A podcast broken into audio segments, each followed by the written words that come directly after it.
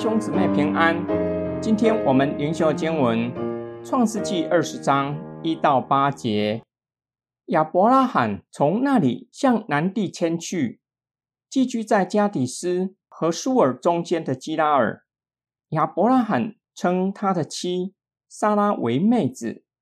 基拉尔王亚比米勒差人把莎拉娶了去，但夜间神来在梦中对亚比米勒说：“你是个死人呐，因为你娶了那女人来，她原是别人的妻子。”亚比米勒却还没有亲近莎拉。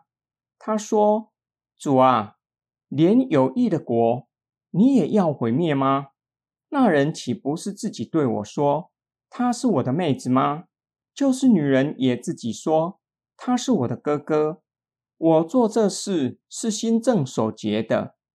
神在梦中对他说：“我知道你做这事是心中正直，我也拦阻了你，免得你得罪我。所以我不容你沾着他。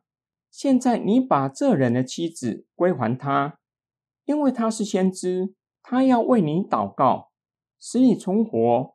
你若不归还他，你当知道，你和你所有的人都必要死。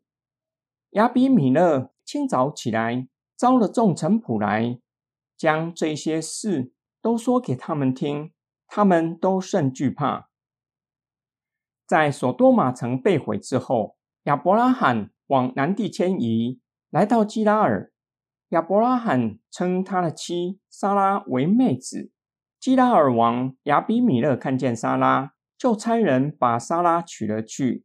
神在亚比米勒的梦中警告他，大祸临头了，因为他娶了别人的妻子。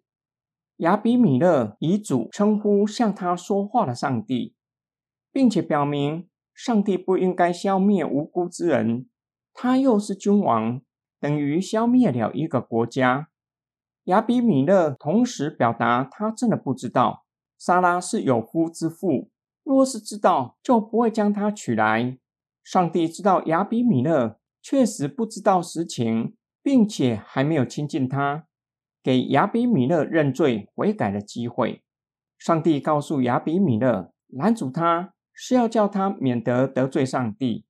上帝的话。表明亚比米勒虽然不知情，甚至是亚伯拉罕得罪他，但是差人把莎拉娶去，已经伤害亚伯拉罕。即使亚伯拉罕没有表明莎拉是他的妻子，也不可以任意将人娶去。更重要的，并不表示没有冒犯上帝，不是没有罪的。上帝同时指示他两件事：首先，要把莎拉归还亚伯拉罕。第二，要请亚伯拉罕为他祷告，因为亚伯拉罕是先知，执行为人代求的职分。亚比米勒若是不愿意，他和一切属于他的人都必要死亡。因此，上帝的恩典，亚比米勒悬崖勒马，不只拯救自己，也拯救凡属于他的人。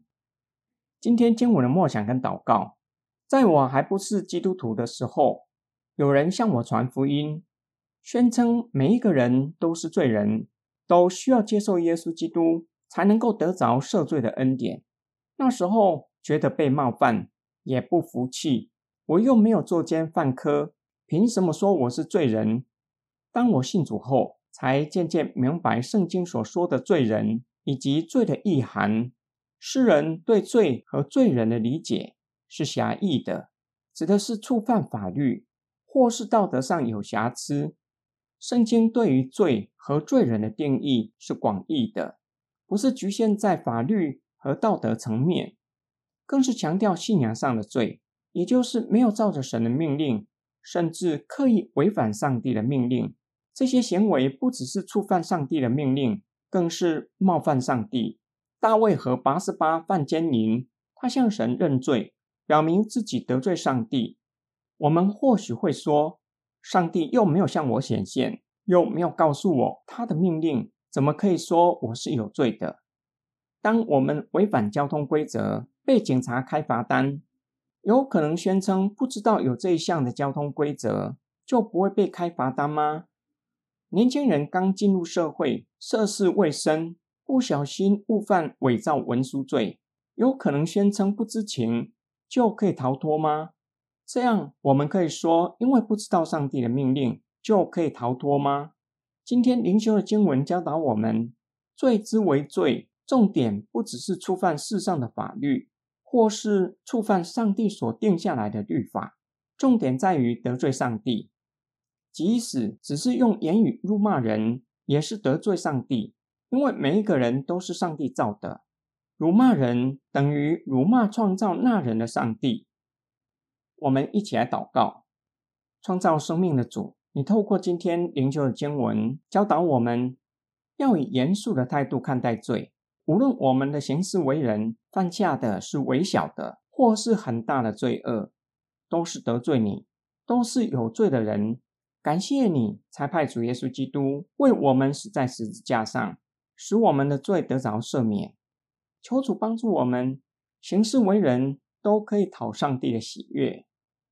我们奉主耶稣基督的圣名祷告，阿门。